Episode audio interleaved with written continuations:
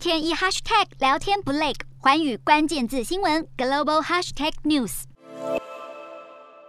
就是因为乌俄战争造成经济损失，加剧了通货膨胀。国际货币基金将今年与明年二零二三年全球经济成长率都下修为百分之三点六，这也比乌俄战争爆发前一个月的报告预期又分别下调了零点八与零点二个百分点。好，国际货币基金 IMF 预测乌克兰今年的经济成长率为负百分之三十五，另外俄罗斯今明两年的经济成长率分别为负百分之八点五与负百分之二点三，报告并指出，除了经济成长受到影响，燃料与食品的价格也迅速的上涨，通货膨胀让各国央行在控制价格压力与确保经济成长之间的权衡就变得复杂多了。随着许多国家断绝与俄罗斯的商业联系，将会对后疫情的复苏带来冲击。